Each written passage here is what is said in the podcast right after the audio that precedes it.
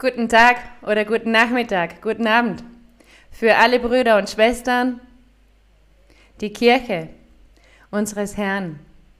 Und auch die Personen, die heute zum ersten Mal da sind, diese erst seit kurzem da sind, die uns besuchen auf der Homepage oder auch uns in der Kirche heute besuchen, in den verschiedenen Kirchen, die offen haben heute. Liebe Grüße an euch alle. Gott segne euch auf große Art und Weise.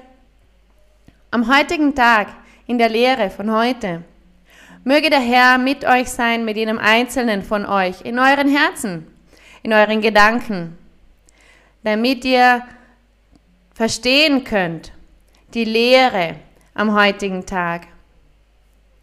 Und so, auf diese Art und Weise, werden wir dann den Herrn, unseren Gott, erfreuen können. Ihr könnt euch setzen.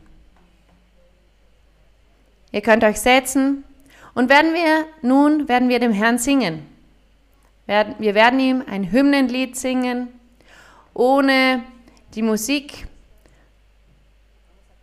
Wir werden dem Herrn singen mit den natürlichen Instrumenten, die Gott uns gegeben hat. Ehre sei Gott, wir alle haben diese. Wir alle singen dem Herrn. Es ist sehr schön. Es gibt viele Personen in der Kirche, die gerne komponieren. Sie komponieren Lieder. Komponiert Lieder für den Herrn und singt dem Herrn. Am Tag der Lobpreisung zum Beispiel. Singt dem Herrn. Wenn ihr zu Hause seid bei euch und euch Zeit nehmen möchtet, um zu Gott zu beten, singt dem Herrn mit eurem ganzen Herzen, komponiert ihm Lieder und Gott wird an eurer Seite sein. Das ist das Wunderbare, was Gott uns gegeben hat, dieses natürliche Instrument, unser Hals, unsere Stimme. Werden wir dem Herrn nun das Hymnenlied 230 singen. Hymnenlied 230, das heißt das Kreuz und die Gnade Gottes. La cruz no será más pesada que la gracia que Él me da. Y si la tormenta me espanta, no podrá esconder su faz. La gracia de Dios me bastará. Su ayuda jamás me faltará consolado por su amor, que echa fuera mi temor, confiaré en mi Señor. Mi cáliz nunca es tan amargo como el de Getsemaní. En mis días más apurados, no se aparta Dios de mí. La gracia de Dios me bastará. Su ayuda jamás me faltará. Consolado por su amor, que echa fuera mi temor, confiaré en mi Señor. La luz de su rostro me alumbra en el tiempo de aflicción. Y mi alma gozosa vislumbra el palacio de mi Dios. La gracia de Dios me bastará.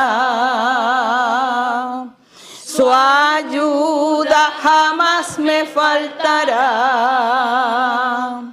Consolado por su amor, que echa fuera mi temor, confiaré en mi Señor.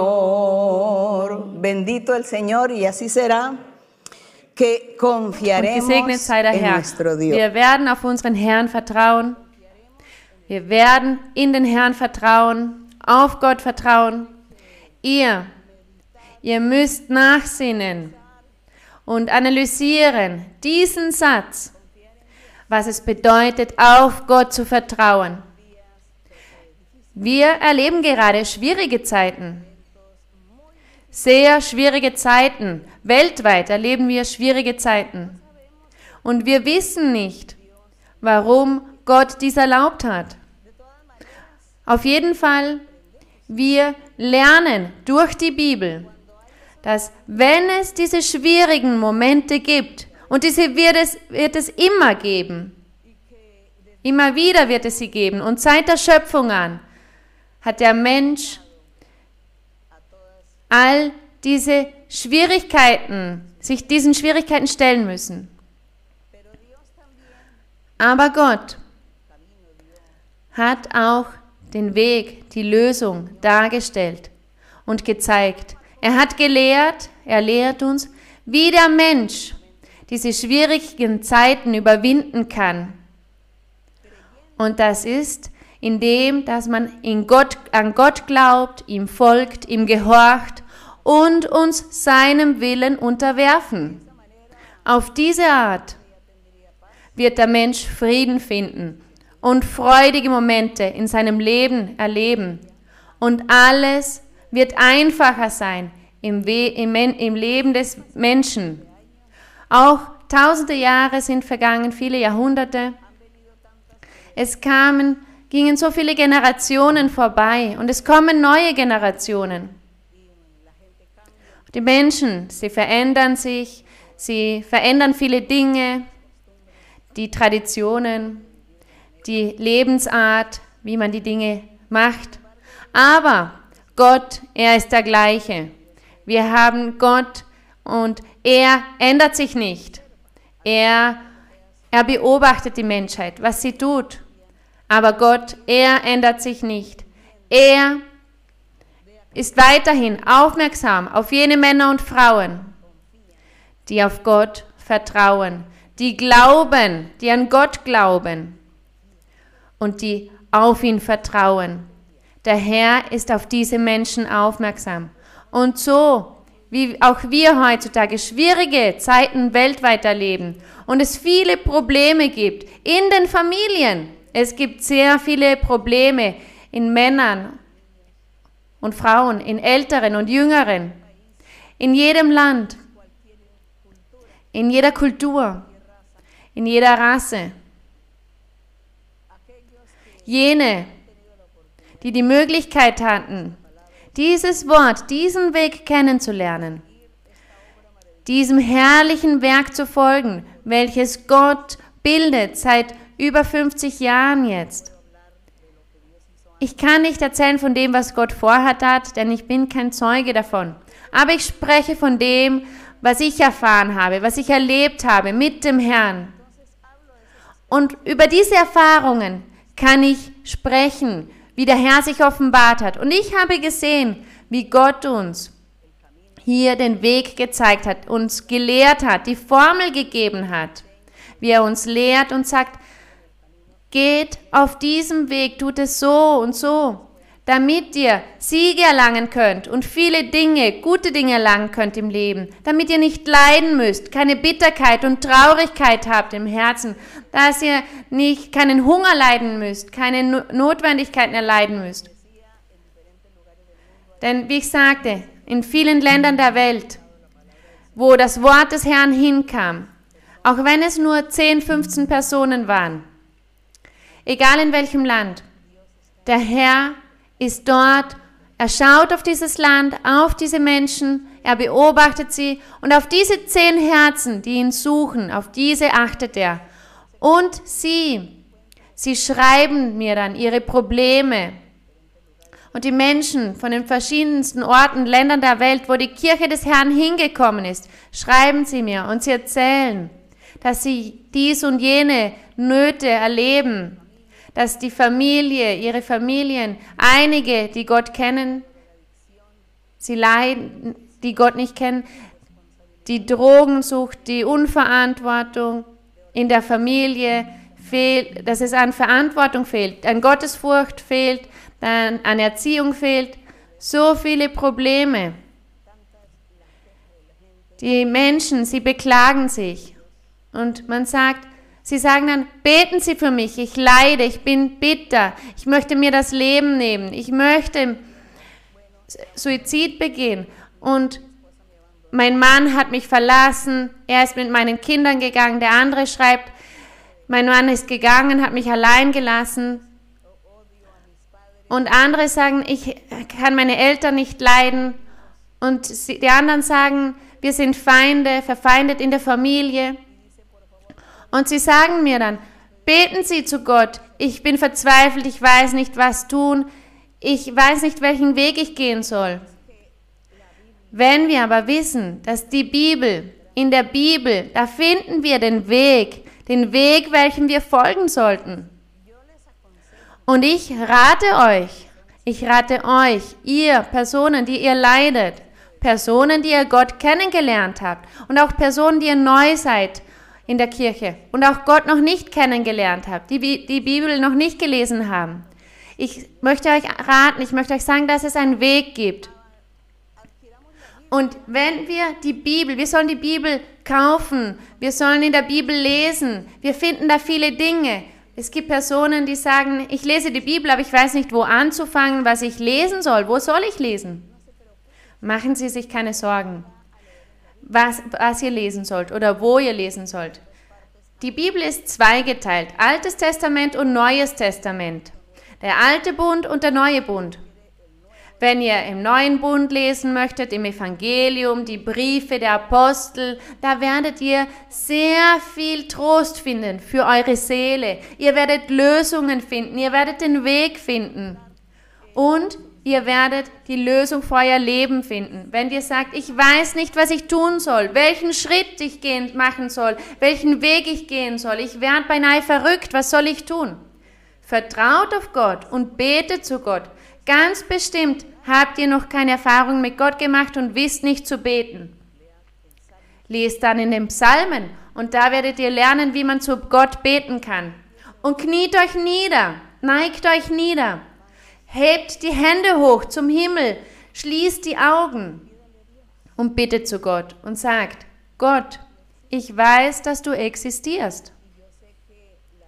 Und ich weiß, dass die Bibel ein Buch ist, wo über dich gesprochen wird, wo du der Menschheit hinterlassen hast, dieses Buch. Bete zu Gott und sag, Herr, sei barmherzig mit mir und hilf mir. Hilf mir, denn ich werde beinahe verrückt. Ich möchte mir das Leben nehmen. Ich möchte alles aufgeben. Ich kann nicht mehr. Die Drogensucht, die Familienprobleme, meine Brüder, meine Eltern etc. Bete zu Gott und Gott ist da und hört euch zu. Werdet nicht, verzweifelt nicht. Sie, schreibt dann in den Briefen, betet für mich, für diesen und jenen. Nein, ihr selbst betet. Bete. Ihr selbst betet. Denkt nicht, dass Gott nur an meiner Seite ist und hier Schwester Maria Luisa zuhört. Nein, Gott ist nahe bei dir, bei euch, egal in welchem Land ihr seid, in China, Japan, Asien, wo immer ihr auch seid, in Patagonien, im hintersten Ort. Betet dort zu euch und Gott wird euch zuhören. Er hört euch zu und sieht euch. Zweifelt nicht. Ihr müsst mit Worten sprechen, die, die aus eurem Herzen kommt. Das ist das Einzige.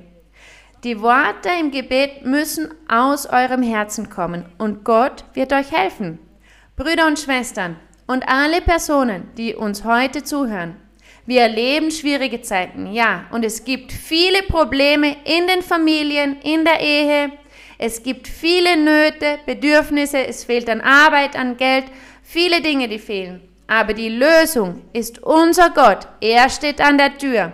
Der Herr Jesus Christus gab die Verheißung. Er sagte, der, wer anklopft, dem wird geöffnet. Und er sagte, ich werde an der Tür sein. Der an der Tür klopft, wer die, an der Tür klopft, da bin ich. Ich werde ihm die Tür öffnen und er wird eintreten. Denn ich bin bereit. Das sagte der Herr Jesus Christus. Es ist ein Versprechen des Herrn Jesus Christus und wir dürfen nicht zweifeln. Ihr, wo auch immer ihr seid, betet zu Gott. Und ich danke, ich danke euch, dass ihr mir über eure Probleme schreibt. Ich danke euch, aber ich, und ich sage auch zu Gott, sei barmherzig mit diesen Personen. Aber ihr, ihr müsst das Herz Gottes erobern. Ihr sollt das Herz Gottes erobern, diese Gnade, diese Gunst Gottes erobern. Seid nicht, ihr seid nicht alleine, habt keine Angst, denn Gott ist mit uns. Gelobt sei der Name des Herrn. Meine Brüder und Schwestern, ich bin sehr glücklich, wieder mit euch hier zu sein. Ich bin sehr, sehr glücklich, wenn ich die Bibel öffnen kann, wenn ich etwas hier lesen darf. Was wird Gott uns wohl lehren? Wie herrlich ist es? Die Freude, die ich habe, werde ich heute mit euch teilen. Und wir werden die Bibel öffnen in Epheser Kapitel 6. Epheser Kapitel 6 vom Vers 1 bis Vers 18 werden wir lesen. Vielleicht ist die Predigt heute kürzer als üblich, denn die Predigt heute ist, die Zeit hängt vom Kapitel ab, von den Versen, die wir lesen werden, von der Anzahl der Verse. Es gibt Kapitel in der Bibel, die haben 40 Verse oder mehr. Und ich lese gern das ganze Kapitel.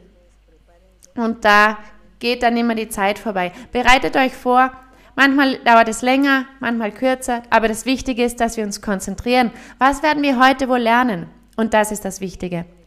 Nun, in Epheser Kapitel 6 und erinnern wir uns, dass wir weiterlesen. Das letzte Mal haben wir in Epheser 5 gelesen. Da sprachen wir sagen wir, das Kapitel 6 kommt nach dem Kapitel 5 und ist aber die Folge von äh, Vers 25 weg aus dem Kapitel 5. Wir haben gelesen und wir hatten versucht, eine Erklärung zu geben über was der Apostel Paulus uns gelehrt hatte. Er lehrte das, was Gott ihm offenbarte was Gott ihm persönlich offenbarte, was Gott ihm lehrte, die Doktrin des Evangeliums nämlich. Und hier im Kapitel 6, da geht es weiter, denn in den vorigen Versen, da hat der Apostel Anweisungen gegeben, er hat Anordnungen gegeben den Frauen, den verheirateten Frauen und den Männern, den verheirateten Männern, aber den Gläubigen jedoch. Der Apostel hat hier niemals über die verheirateten Schwestern gesprochen, die Männer hatten, die nicht in der Kirche waren. Wir sagen Ungläubige. Aber wenn ihr dieses Wort nicht versteht, dann sagen wir besser, eine Schwester, die verheiratet war, sie geht in die Kirche und ihr Mann ist aber nicht von der Kirche. Er hat sich nicht in der, zu, zu Gott bekehrt oder das Gegenteil. Es gibt Männer, die in der Kirche sind, sie sind Gläubige der Kirche und ihre Frauen ihre Frau, seine Frau ist aber nicht gläubig. Für diese hier ist diese Lehre nicht. Denn hier steht, ihr Männer liebt eure Frauen. Hier wird gesprochen zwischen Gläubigen, zwischen Männern und Frauen, die beide Gott kennengelernt haben, die die Bibel lesen und die die Vollkommenheit erlangen möchten. Hier ist die Anordnung für diese. Und jetzt im Kapitel 6, 1, hier wird von ihren Kindern gesprochen. Hier wird über die Kinder gesprochen. Nicht mehr über die Verheirateten, die Männer und Frauen, sondern über ihre Kinder. Über welche Kinder? Über die Kinder der Gläubigen, die Kindergläubigen, die Kinder, die, die Gläubigen, die Kinder, die von den, dessen Eltern Gläubige sind. Gläubige des Herrn Jesus Christus. Ich möchte euch das erklären, damit ihr hier nicht das vermischt oder verwirrt seid und dann verlangt von denen, von denen ihr nichts verlangen könnt. Hier steht, ihr Kinder, seid gehorsam euren Eltern in den Kindern. Welche Kinder? Jene, die Kinder der Gläubigen sind, dessen, deren Eltern Gläubige in der Kirche sind die geistliche Gaben haben, die Erfahrungen mit Gott gemacht haben, die sich zu Gott bekehrt haben. Und sie haben ihre Kinder.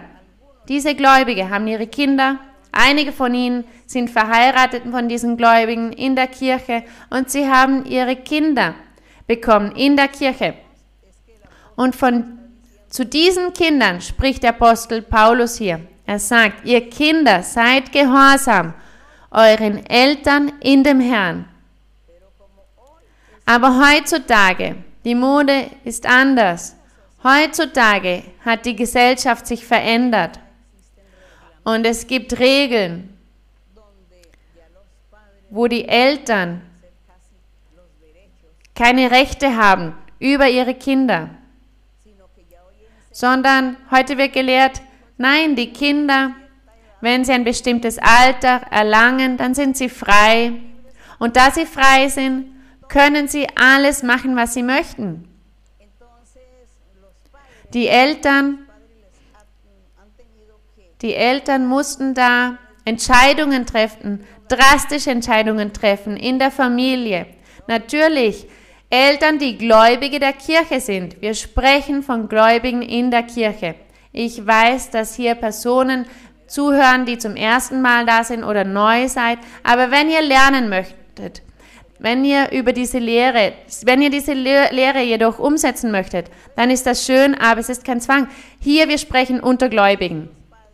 Diese Eltern, sie mussten drastische Entscheidungen treffen. Da kam der Sohn oder die Tochter von 18 Jahren, mit 18 Jahren und sagt, ich bin jetzt volljährig. Ich kann jetzt tun, was ich möchte. Ich kann nun und tun und lassen, was ich möchte. Ich lebe in der Welt. Wenn sie eine Frau ist, dann sagt sie, ich werde mir einen Freund suchen und auch umgekehrt. Und die moderne Musik, der Tanz und alles, was jenes ist, was natürlich, was der Menschheit gefällt. Und sie möchte dieses Leben leben. Und sie sagt, ich bin ja jetzt volljährig. Da können meine Eltern mir nichts mehr verbieten.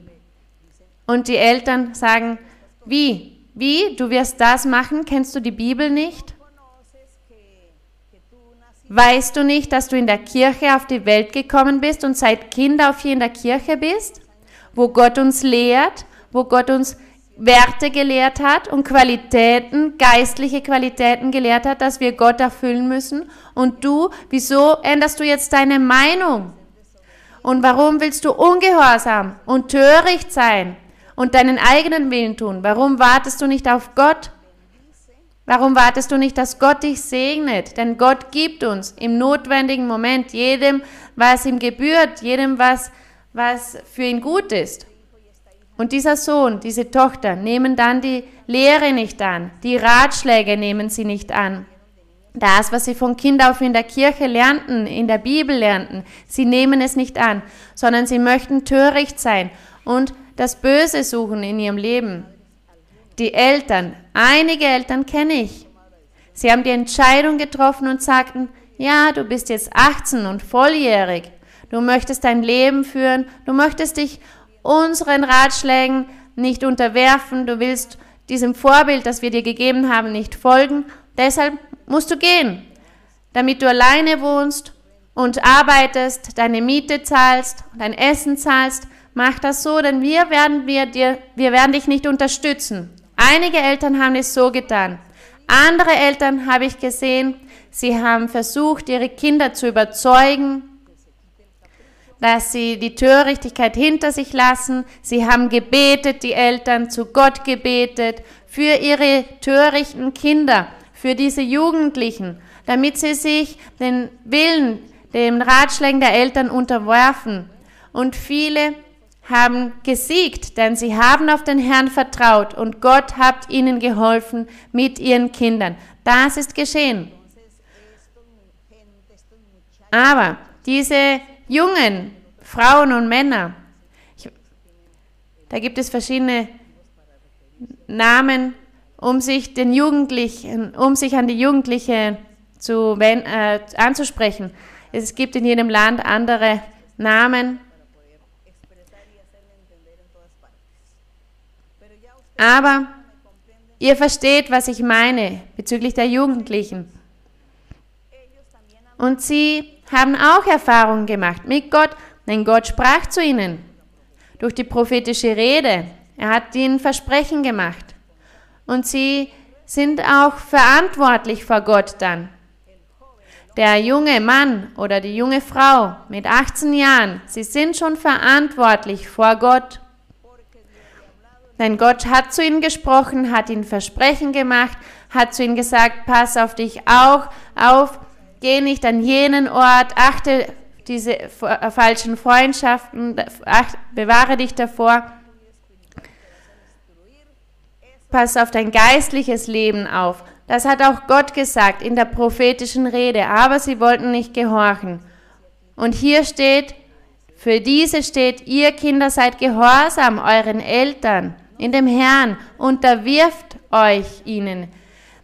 Denn sie wollten sich Gott nicht unterwerfen, wenn er sprach in der prophetischen Rede zum Beispiel. Aber euren Eltern genauso. Unterwerft euch. Wenn ihr von Gott gesegnet werden wollt, dann unterwerft euch. Ich habe einige kennengelernt, die waren so ungehorsam, dass sie aus der Kirche gingen. Sie haben ihre Eltern verlassen und als sie ein bestimmtes Alter erlangt haben, kam dann das Trübsal, die Schwierigkeit, die Traurigkeit in ihr Leben. Das habe ich gesehen. Und da mussten sie dann zurückkommen in die Kirche und weinten und sie mussten Gott um, Vergeben bitten, um Vergebung bitten und auch ihre Eltern um Vergebung bitten, da sie ungehorsam waren und eigensinnig. Für diese Kinder ist hier dir dieser Ratschlag, dass sie ihren Eltern gehorsam sind, dass sie dem Herrn gehorsam sind, denn der Herr spricht viele Male zu ihnen. Es gibt auch Eltern, die in die Kirche kamen mit ihren Kleinkindern. Es gibt Eltern, die kamen mit einem, ihrem Kind in die Kirche, das drei, fünf oder acht Jahre alt war oder neun Jahre zum Beispiel. Und sie wachsen in der Kirche auf, diese Kinder. Zu diesem Alter, in diesem Alter können sie sich ihren Eltern unterwerfen, ihnen gehorsam sein. In diesem Alter ist es einfach. Aber sie kommen auch in, ins Teenageralter und manche werden widerspenstig, töricht. Wie soll man sie behandeln? Genau gleich, genau gleich wie hier. Ihr Kinder, seid gehorsam euren Eltern. Denn auch wenn ihr in die Kirche gekommen seid mit acht oder zehn Jahren, da seid ihr verantwortlich, genauso vor Gott. Denn Gott hat zu euch gesprochen und euch Versprechen gemacht. Seht ihr, da gibt es nochmal eine andere Klasse von Eltern und Kindern, jene, die in der Kirche geheiratet haben und ihre Kinder bekommen haben, jene dann, die in die Kirche kamen, als die Kinder noch klein waren Und das ist dann wieder ein anderer Fall. Es gibt diese Klassen. Gibt, der dritte Fall ist, der, die dritte Klasse, wenn die Eltern in die Kirche kommen und die Kinder sind im Teenageralter, da ist es schwierig für die Eltern. Sie kommen in die Kirche und die Kinder sind bereits 15, 16, 17 oder vielleicht schon 20 Jahre alt. Die Eltern kommen in die Kirche und sie sagen zu den Kindern, wir haben die Kirche kennengelernt, wir gehen in die Kirche. Einige Kinder kommen mit in die Kirche, andere sagen, nein, ich gehe nicht mit in die Kirche von euch, ihr könnt mich nicht dazu zwingen und ihr könnt sie auch nicht dazu zwingen. Aber ihr kennt die Kirche dann. Das Einzige, was ihr können, machen könnt als Eltern, ist zu Gott beten, auf den Herrn vertrauen, dass Gott eines Tages das Werk in den Herzen dieser Jugendlichen machen wird, damit sie den richtigen Weg einschlagen und die Segnungen des Herrn erlangen können. Wie ihr sehen könnt, es gibt diese drei Fälle.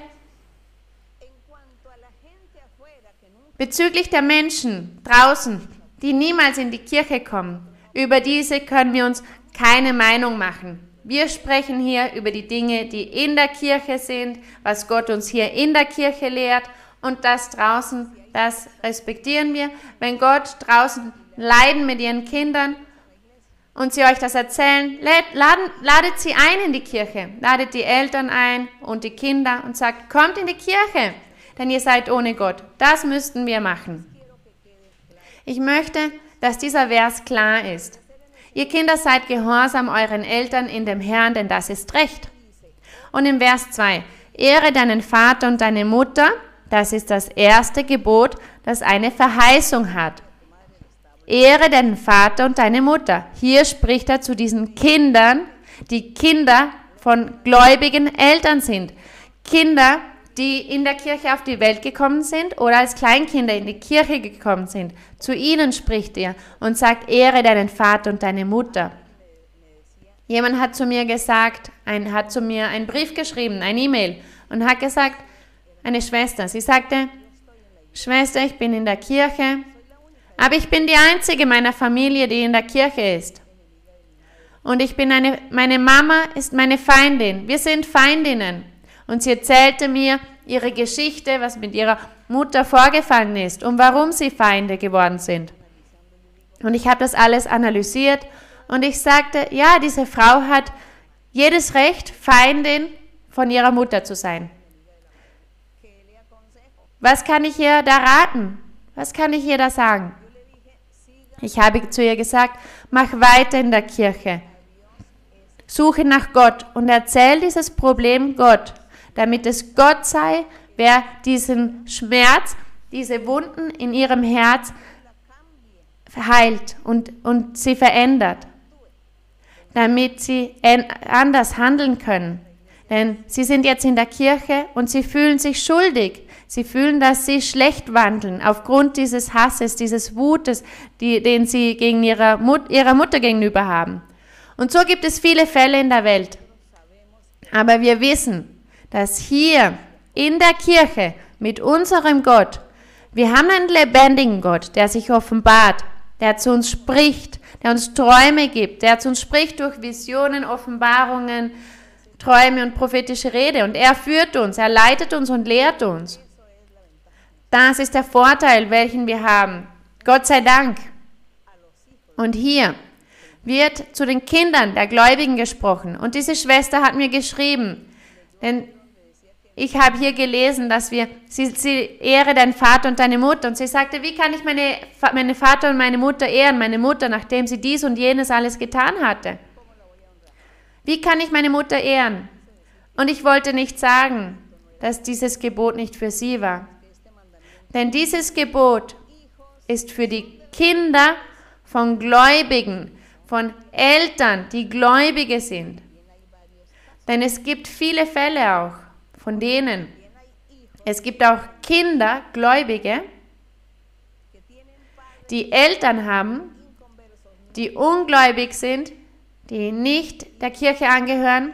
Und diese Kinder die in die Kirche gekommen sind. Denn in die Kirche kommen ja auch junge Leute. Sie kommen alleine in die Kirche. Ein Junger von 12, 13 Jahren, er kommt in die Kirche und bleibt hier, weil es ihm gefällt und Gott ihn segnet. Gott gibt ihm Gaben und diese Person macht weiter hier in der Kirche und wächst in der Kirche. Und sie erzählt, diese Person erzählt ihren Eltern die, äh, von der Kirche, die Eltern äh, bedrohen ihn, verbieten es ihm, nehmen es nicht an, akzeptieren nicht, dass die Person in die Kirche kommt. Und ich kenne diese Fälle. Ich kenne diese Fälle, dass diese Kinder, diese Jungen in die Kirche kommen, sich zu Gott bekehrt haben und die Familien, die Eltern aber nicht. Die Eltern sind vielleicht alt oder krank oder arm. Und diese Kinder sagen dann, hier in der Bibel habe ich, habe ich gelernt, dass Gott sagt, wir müssen Vater und Mutter ehren.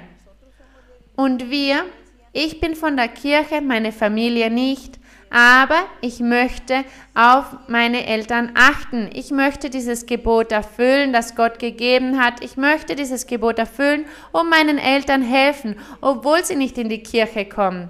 Immer dann, wenn die Eltern sich nicht widersetzen, dass ich in die Kirche gehe. Immer dann, wenn meine Eltern nicht gegen die Kirche sprechen, sondern mich respektieren und meinen Glauben respektieren, das, was ich tun, tue, dann werde ich meinen Eltern helfen. Sie sind nicht von der Kirche, aber ich werde ihnen trotzdem helfen, denn hier steht es. Und dies geschieht. Aber es gibt auch eine andere Gruppe von Jugendlichen, die in die Kirche kam und sie haben Eltern, die zu ihren Feinden werden, weil die Jugendlichen in die Kirche kommen. Und sie beginnen, sie zu beschimpfen, über sie zu fluchen, über die Kirche schlecht zu sprechen und über Gott schlecht zu sprechen. über die Pastoren und die Führungskräfte schlecht zu sprechen. Das machen die Eltern und sie werden dann zornig. Und diese Kinder, was machen sie? Sie wenden sich ab von ihren Eltern. Und sie werden sagen, ich gehe nicht mehr zu dem Haus, zu meinen Eltern. Es steht zwar, ich muss Vater und Mutter ehren, aber ich kann dieses Gebot nicht erfüllen, denn wenn ich zu ihnen nach Hause gehe, um ihnen zu helfen, meinen Eltern, dann beginnen sie sofort mich zu beschimpfen, weil ich nach Gott suche, weil ich in der Kirche bin. Und ich bevorzuge deshalb nicht mehr zu meinen Eltern zu gehen. Sie sollen vergessen, dass sie einen Sohn oder eine Tochter haben. Und ich werde dahin nicht mehr zurückgehen. Denn sie nehmen mich nicht an, sie akzeptieren meinen Glauben nicht. Das ist eine andere Gruppe. Und diese Jugendlichen haben recht. Sie haben recht. Und der Ratschlag für diese Jugendlichen ist, betet zu Gott und bittet Gott für eure Eltern, die widerspenstig und töricht sind. Betet für eure Eltern. Und von der Ferne helft ihnen. Wenn sie Hilfe brauchen, dann helft ihnen.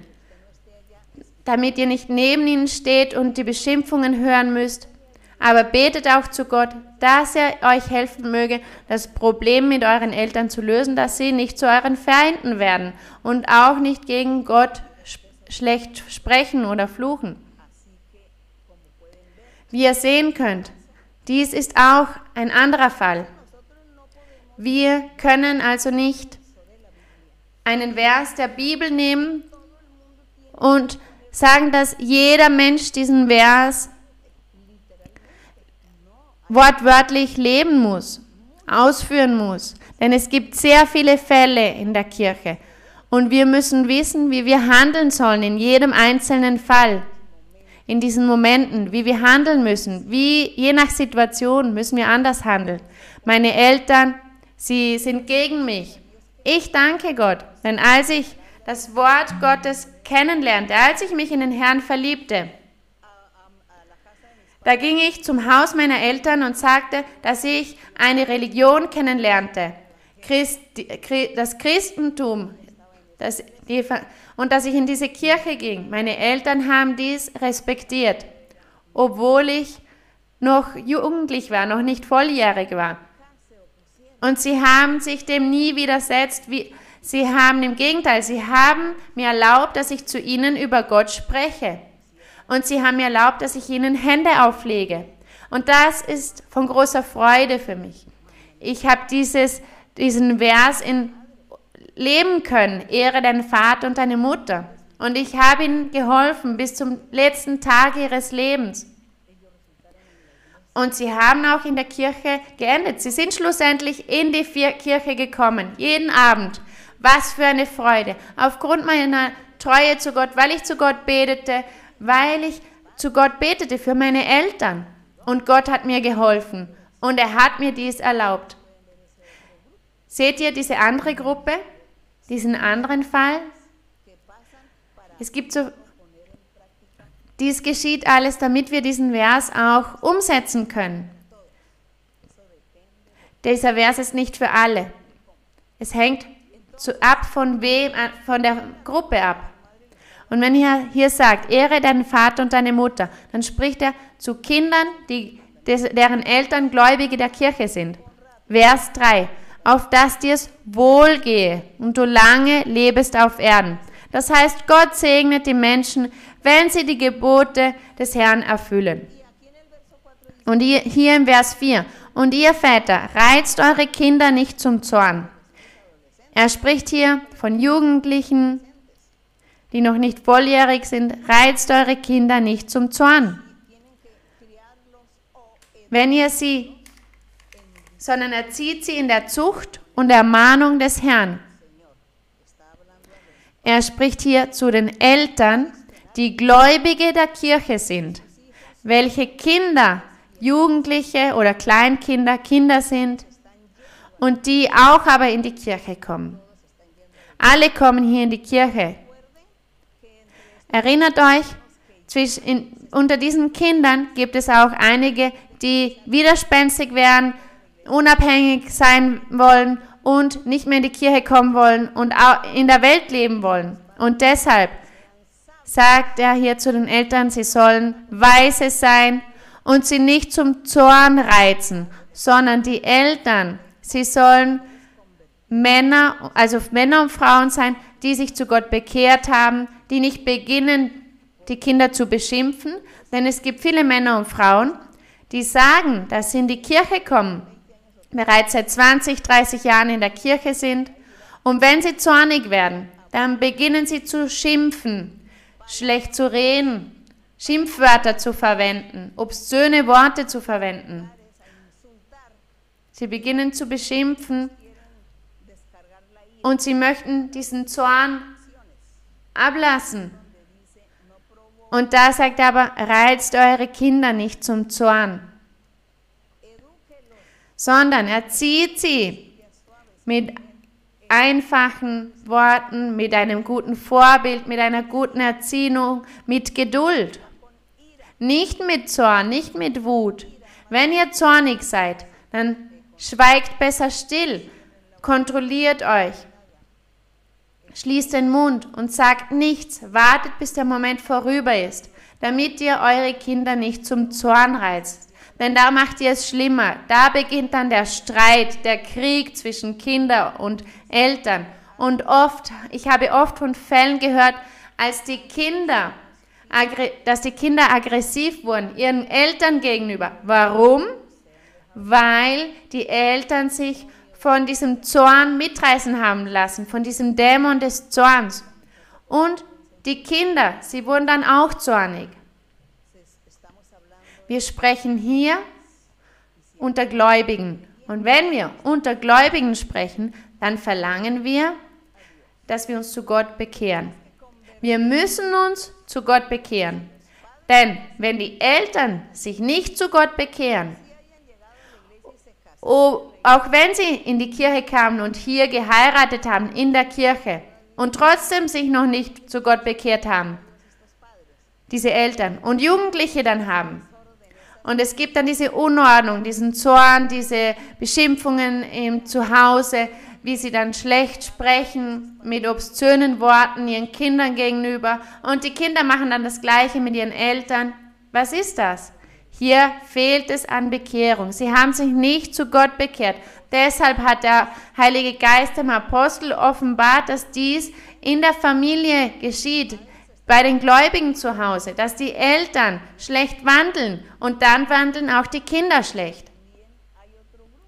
Es gibt also auch eine andere Gruppe, wo Eltern sich zu Gott bekehrt haben, und ein Vorbild sind. Sie sind ein Vorbild in ihrem geistlichen Leben mit ihren Werten. Und diese Kinder, einige von diesen Kindern, wenige, können vielleicht widerspenstig sein, ungehörige Dinge getan haben. Und die Eltern, sie leiden dann und sagen, was war unsere Sünde? In was haben wir Gott vor den Kopf gestoßen? Warum bestraft uns Gott durch unsere Kinder?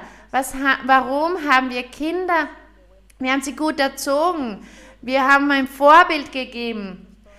Wir haben immer ihnen dieses Vorbild gegeben, dieses gute Vorbild. Wir haben sie mit Liebe mit erzogen und schaut, was, schau, was jetzt geschieht. Sie sind, un, sie sind töricht. Genau das kann auch geschehen. Aber wenn dies geschieht, dann verliert nicht den Mut, macht weiter. Vielleicht ließ Gott es zu, einer Erfahrung wegen, macht aber weiter und sucht Gott, seid Gott treu, betet zu Gott und lasst es in den Händen Gottes, gebt eure Kinder in Gottes Hände und sagt, Herr, mein Kind gebe ich in deine Hand, du wirst machen, was du mit ihm machst, denn wir haben das Beste versucht. Genau das ist es. Ihr könnt diese verschiedenen Gruppen sehen. Es gibt so viele Gruppen, viele verschiedene Fälle. Es gibt Gruppe von Eltern und Kindern und je nach Situation ist es anders. Deshalb können wir nicht von einem einzigen Ding sprechen, sondern wir müssen alles erklären.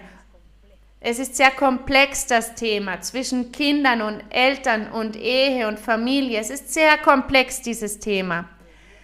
Und es ist eine Gabe Gottes, die Gott gibt, damit man diese Situationen verstehen kann und lösen kann. Aber hier unter uns lehren wir die Menschen, dass das Gebet zu Gott und die Bekehrung zu Gott und wenn wir auf Gott vertrauen, dass dies uns hilft, sehr viel hilft, den Eltern und den Kindern. Und hier steht im Vers 5, Ihr, Skla ihr, ihr Sklaven, hier wird über Sklaven gesprochen. In jener Zeit gab es Sklaven. Ich weiß nicht, ob es heutzutage in einigen Ländern immer noch Sklaven gibt oder Diener gibt. Aber im Altertum gab es Sklaven, Diener. Es waren Personen, die dienten in den Häusern, in den Palästen, an vielen Orten. Denn im Altertum da waren die Familien sehr zahlreich und eine einzige Person konnte nicht die ganze Arbeit im Haus verrichten, in den Gärten, in der Landwirtschaft, die Ernte. Man konnte nicht alles alleine machen.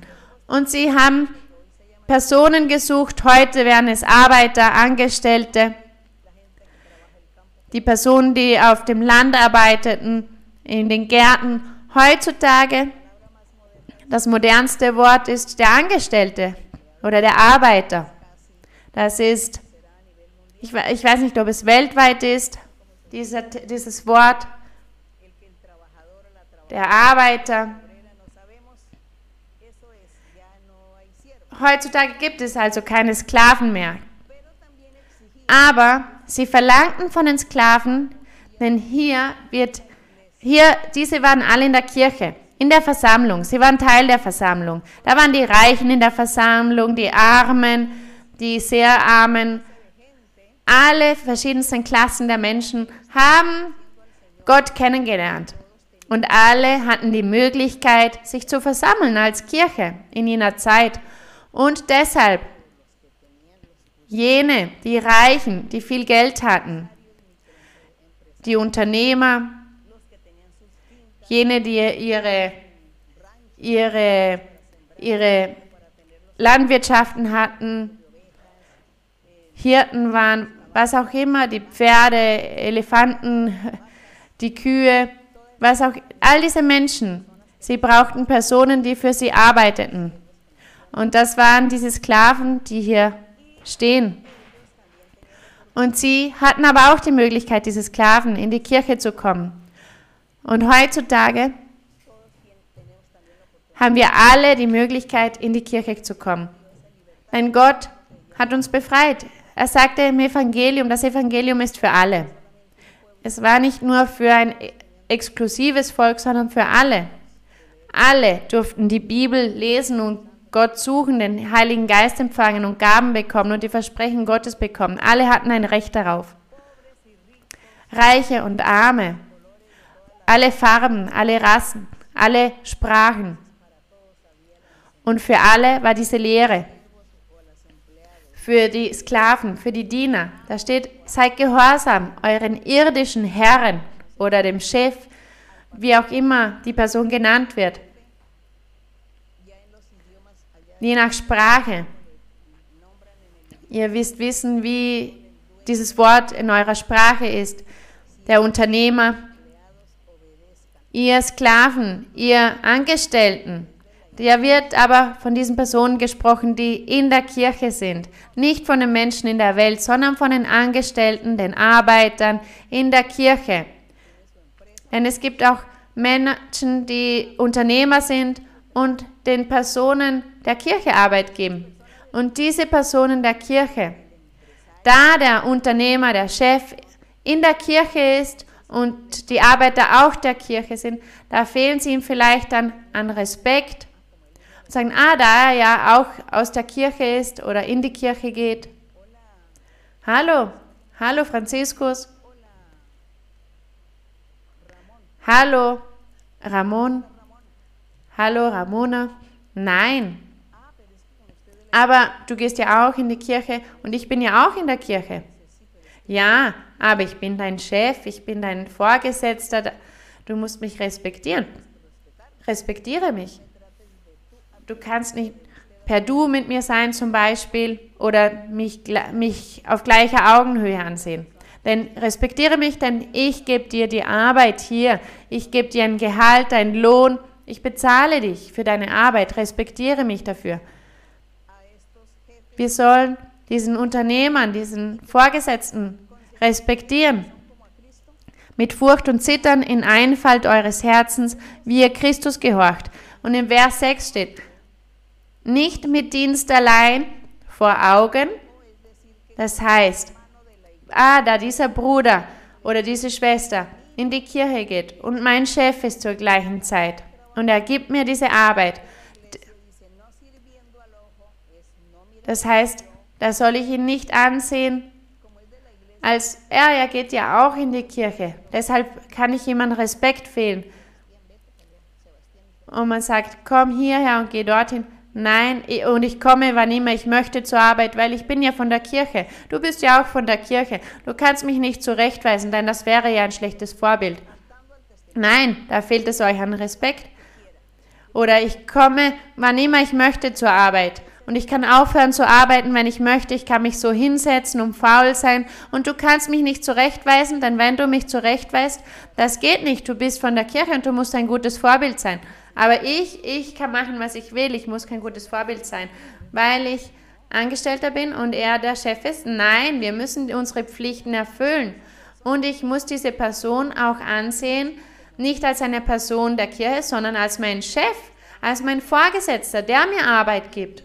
Und hier in der Kirche, wenn wir in der Versammlung sind, da kann ich sagen, Bruder Sebastian, Bruder Sebastian. Oder wenn ich ihn weiterhin respektieren möchte, kann ich sagen, Herr sowieso, Herr oder Doktor sowieso, wie auch immer sein Titel sein mag. So kann ich ihn dann nennen, auch in der Versammlung, denn das hat mit der Erziehung zu tun. Das ist die, der Respekt, die Werte, die Gott uns lehrt, uns alle lehrt. Und er sagt im Vers 6, nicht mit Dienst allein vor Augen, um den Menschen zu gefallen, sondern als Sklaven Christi, die den Willen Gottes tun von Herzen. Arbeitet verantwortungsbewusst. Arbeitet mit Ehrlichkeit, mit Verantwortung da er aus der Kirche ist und ich auch aus der Kirche bin, kann ich vielleicht zehn Minuten früher aus der Arbeit gehen. Ich, und er wird mir dann nicht sagen, ich bin ja aus der Kirche. Aber die anderen, sie sind nicht aus der Kirche. Sie müssen schon die Pflichten erfüllen. Aber ich, mit mir kann man ja Ausnahmen machen. Nein, es gibt keine Ausnahmen. Wir müssen unsere Pflichten erfüllen. Jeder muss seinen Teil erfüllen. Der Chef, der Unternehmer, mit den Angestellten, mit den Arbeitern, muss er genauso seine Pflicht erfüllen, auch wenn sie Brüder und Schwestern der Kirche sind. Da steht also, den Willen Gottes tun von Herzen. Und im Vers 7, tut euren Dienst mit gutem Willen als dem Herrn und nicht den Menschen. Das heißt, die Arbeit dieser Personen muss aus gutem Willen geschehen, mit Aufrichtigkeit, verantwortungsbewusst, als ob man für Gott arbeiten würde und nicht für den Menschen. Aber es gibt Menschen, ja, dieser Mann, er ist ja ein Millionär und da er Millionär ist, er braucht kein Geld. Da kann ich also mich ein bisschen hinlegen und schlafen. Und ich muss nicht so arbeiten. Ich kann hier hinsetzen ich und einmal nichts tun, denn er ist Millionär. Er braucht meine Arbeit nicht. Das hat mit Unehrlichkeit zu tun. Und hier wird aber gelehrt, dass wir verantwortungsvoll sein sollen in allen Dingen. Und das lehrt uns Gott. Gott lehrt uns, die Gläubigen der Kirche, verantwortungsbewusst zu sein. Hier steht im Vers 7, tut euren Dienst mit gutem Willen als dem Herrn und nicht den Menschen.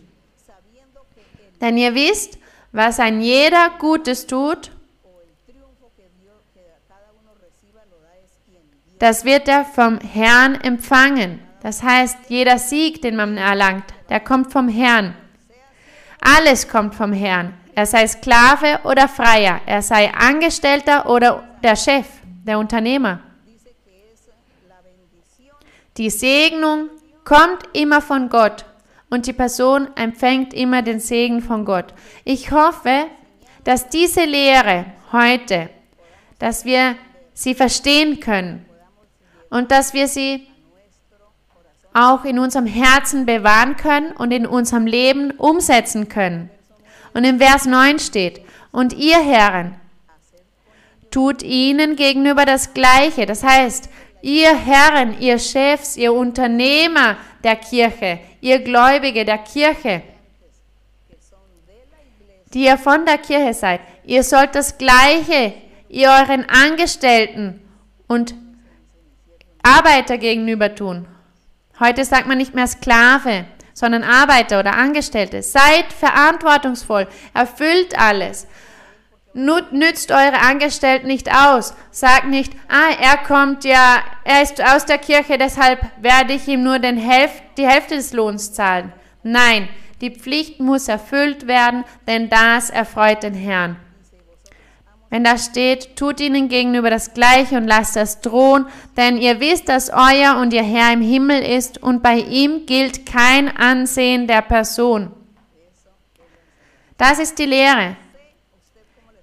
Ich weiß nicht, wie euch diese Lehre gefallen hat. Ich finde diese Lehre wunderbar. Und wisst ihr was? Ich dachte, die Lehre wird heute kurz sein. Aber nein, sie ist nicht kurz. Wir haben noch mehr als die Hälfte übrig von den Versen. Und ich glaube, wir werden über das nächste Mal darüber sprechen, denn es wird um die Waffenrüstung gehen. Und ich weiß, über die Waffenrüstung werde ich bestimmt eine Stunde sprechen. Also werden wir nun mit dieser Predigt aufhören, mit dieser Lehre. Ich hoffe, ihr habt sie verstanden.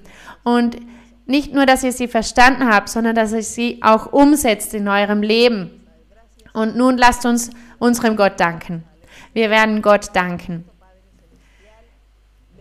Gesegnet seist du, himmlischer Vater, allmächtiger Gott. Wir danken dir, himmlischer Vater, dass du uns lehrst, denn du lehrst uns, wie wir uns verhalten sollen, wie wir gut leben sollen vor dir. Und du bist der gleiche, gestern, heute und für alle Zeit. Nach all diesen tausend Jahren, die vergangen sind, hast du dich nicht verändert, du bist der gleiche.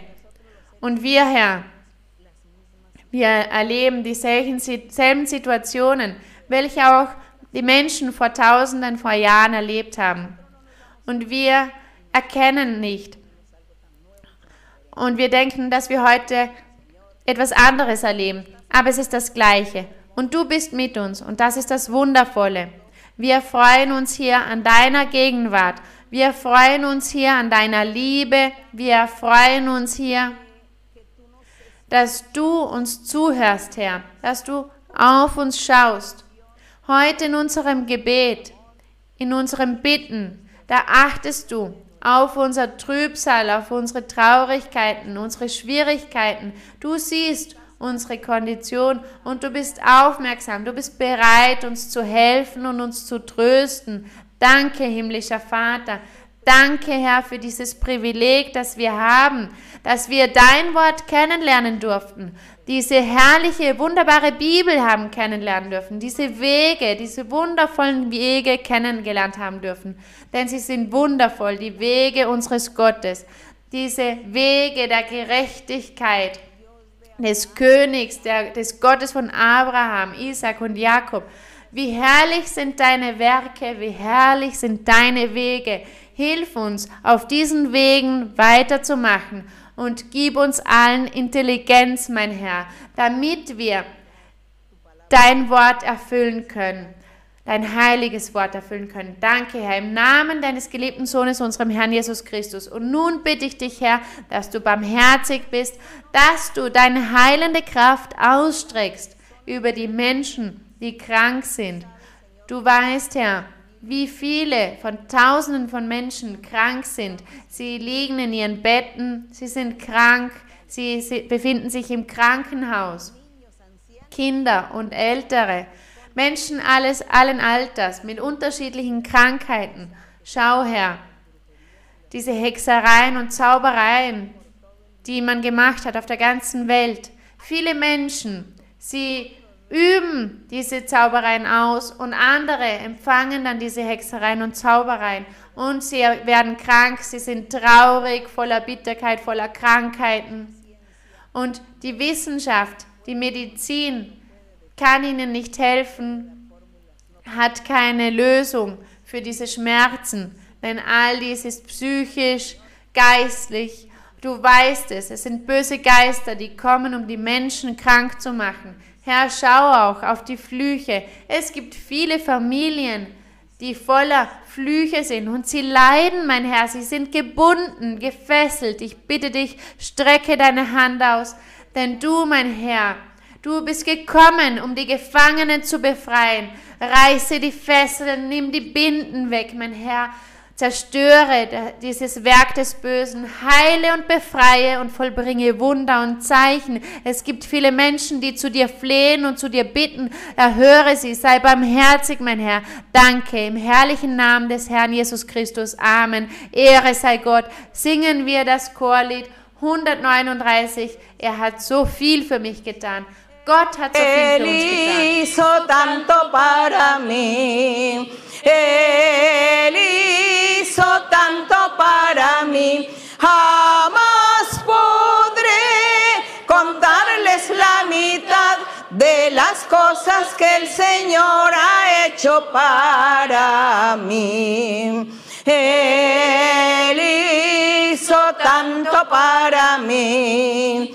Él hizo tanto para mí. Jamás podré contarles la mitad de las cosas que el Señor ha hecho para mí. Y así es. Gloria so a nuestro es. Dios. Ehre unserem Gracias al Gott.